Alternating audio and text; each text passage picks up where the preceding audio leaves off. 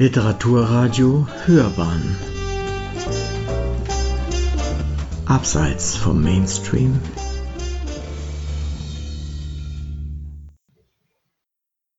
Literaturkritik.de Mafia und Mythos. Bestseller verdächtig. City on Fire von Don Winslow. Eine Rezension von Jochen Vogt. Der Amerikaner Don Winslow hat seit 30 Jahren viele, meist ziemlich dicke Thriller auf sehr unterschiedlichen Niveaus verfasst.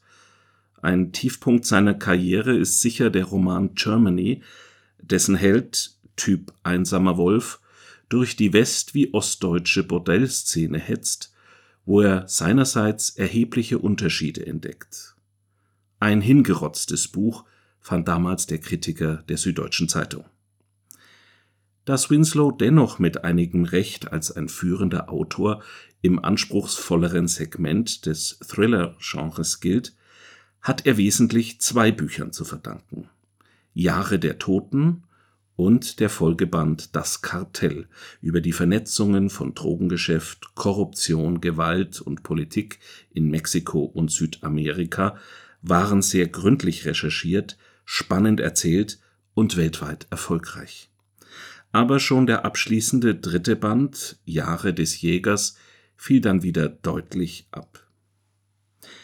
Das grundlegende Erzählmuster lässt sich mehr oder weniger auf die Tradition der Mafia-Saga zurückführen, die uns seit Mario Pusos Roman Der Pate und Coppolas dreiteiligem Film sowie aus zahlreichen Variationen in Buch und Film vertraut ist nun will Winslow offenbar seinen Coup von damals wiederholen, orientiert sich auch thematisch am Mafia-Roman und hat schon gleich vollmundig eine Romantrilogie angekündigt, ja mehr noch, mein persönliches Epos. Der erste Band ist mit City on Fire soeben erschienen. Also eine Mafia-Geschichte. Spielt aber nicht in New York, Chicago oder gar Los Angeles, sondern im kaum 200.000 Einwohner zählenden Providence, Rhode Island. Dort hat Winslow seine Jugendjahre verbracht, ehe es ihn dann ins nahegelegene New York und später ins ferne Kalifornien zog. Immerhin kann er aufgrund seiner Orts- und Milieukenntnis im Vorwort noch einen autobiografischen Touch reklamieren. Die graue Stadt am Meer an der Narragansett Bay südlich von Boston gelegen, verdankt ihren Namen der Providentia, also der Vorsehung Gottes und den Pilgervätern des 17. Jahrhunderts, ist also gut 100 Jahre älter als die Vereinigten Staaten. Im 19. Jahrhundert war die Stadt ein wichtiger Motor der Industrialisierung. Jenseits der Bay liegen die Milliardärsvillen von ehedem wie an einer Perlenschnur. Der Hafen, lange Zeit einer der größten in den USA, war ein Zentrum für Walfang und Tiefseefischerei, aber auch ein Zentrum des Sklavenhandels. Heute wird Providence meist nur noch als Standort der kleinen, aber sehr feinen Brown University erwähnt, die einst allerdings auch mit Geld aus dieser dunklen Quelle gegründet worden war. Die weniger feine, aber durchaus vitale Mafiaszene vor Ort so erzählt es der Roman, verdankt sich der frühen Zuwanderung besonders aus Italien und Irland. So lernen wir Ende der 1980er Jahre die Familien Moretti und Murphy kennen, die das lokale Business mit Schutzgeldern, Glücksspiel, Prostitution usw. In labiler Partnerschaft unter sich aufgeteilt haben Dabei müssen sie als eine Art Mittelständler der Schattenwirtschaft stets die Übernahmeversuche der großen Konzerne fürchten, die seit eh und je in Chicago, Boston und New York residieren. Was lässt sich da spannend erzählen? Natürlich nur der Verfall und schließlich Zerfall der Familien, die nicht ohne Rivalität, Kränkungen, Betrug, Verrat und viel fließendes Blut abgeht. Die Dynamik des Geschehens und des Erzählens speist sich aus dem Drang der Söhne, die alt und milde gewordenen Väter abzulösen und mit neuen Methoden endlich ans große Geld, vor allem aus dem Drogengeschäft zu kommen. Die alten Werte und Regeln, Absprachen und Freundschaften werden dabei jedenfalls geopfert.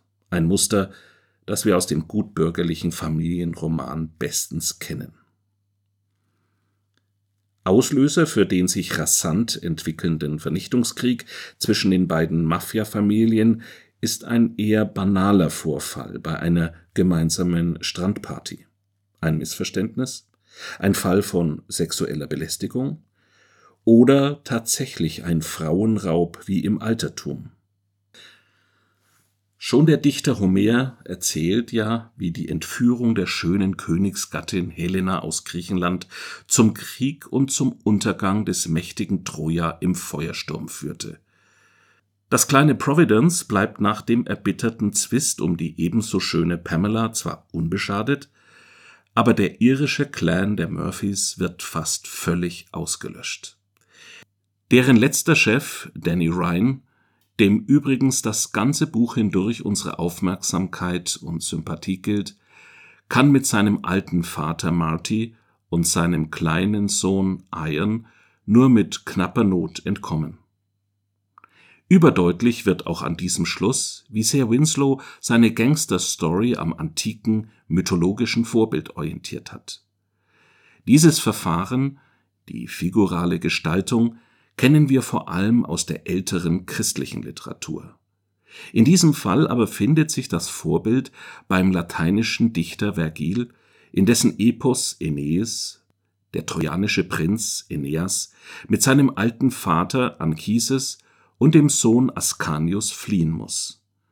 Ihren Nachkommen Romulus und Remus wird man später die Gründung der Stadt Rom und des Imperium Romanum zuschreiben wo Danny Ryan sein künftiges Imperium gründen wird, das im Vorwort des Autors schon angekündigt ist, bleibt vorerst unklar. Er will jedenfalls nach Westen, bis ans Meer. Las Vegas vielleicht? Ist immer noch 300 Meilen vom Pazifik entfernt. Dann besser gleich nach Hollywood? Sie hörten Mafia und Mythos, Bestseller verdächtig, City on Fire von Don Winslow. Eine Rezension von Jochen Vogt, ein Beitrag aus der Redaktion Gegenwartskulturen der Universität Duisburg-Essen. Sprecher Matthias Püllmann.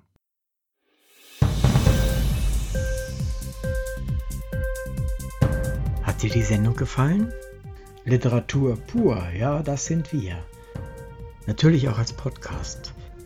Hier kannst du unsere Podcasts hören. Anchor, Spotify, Apple Podcasts, iTunes, Google Podcasts, radio.de und viele andere mehr.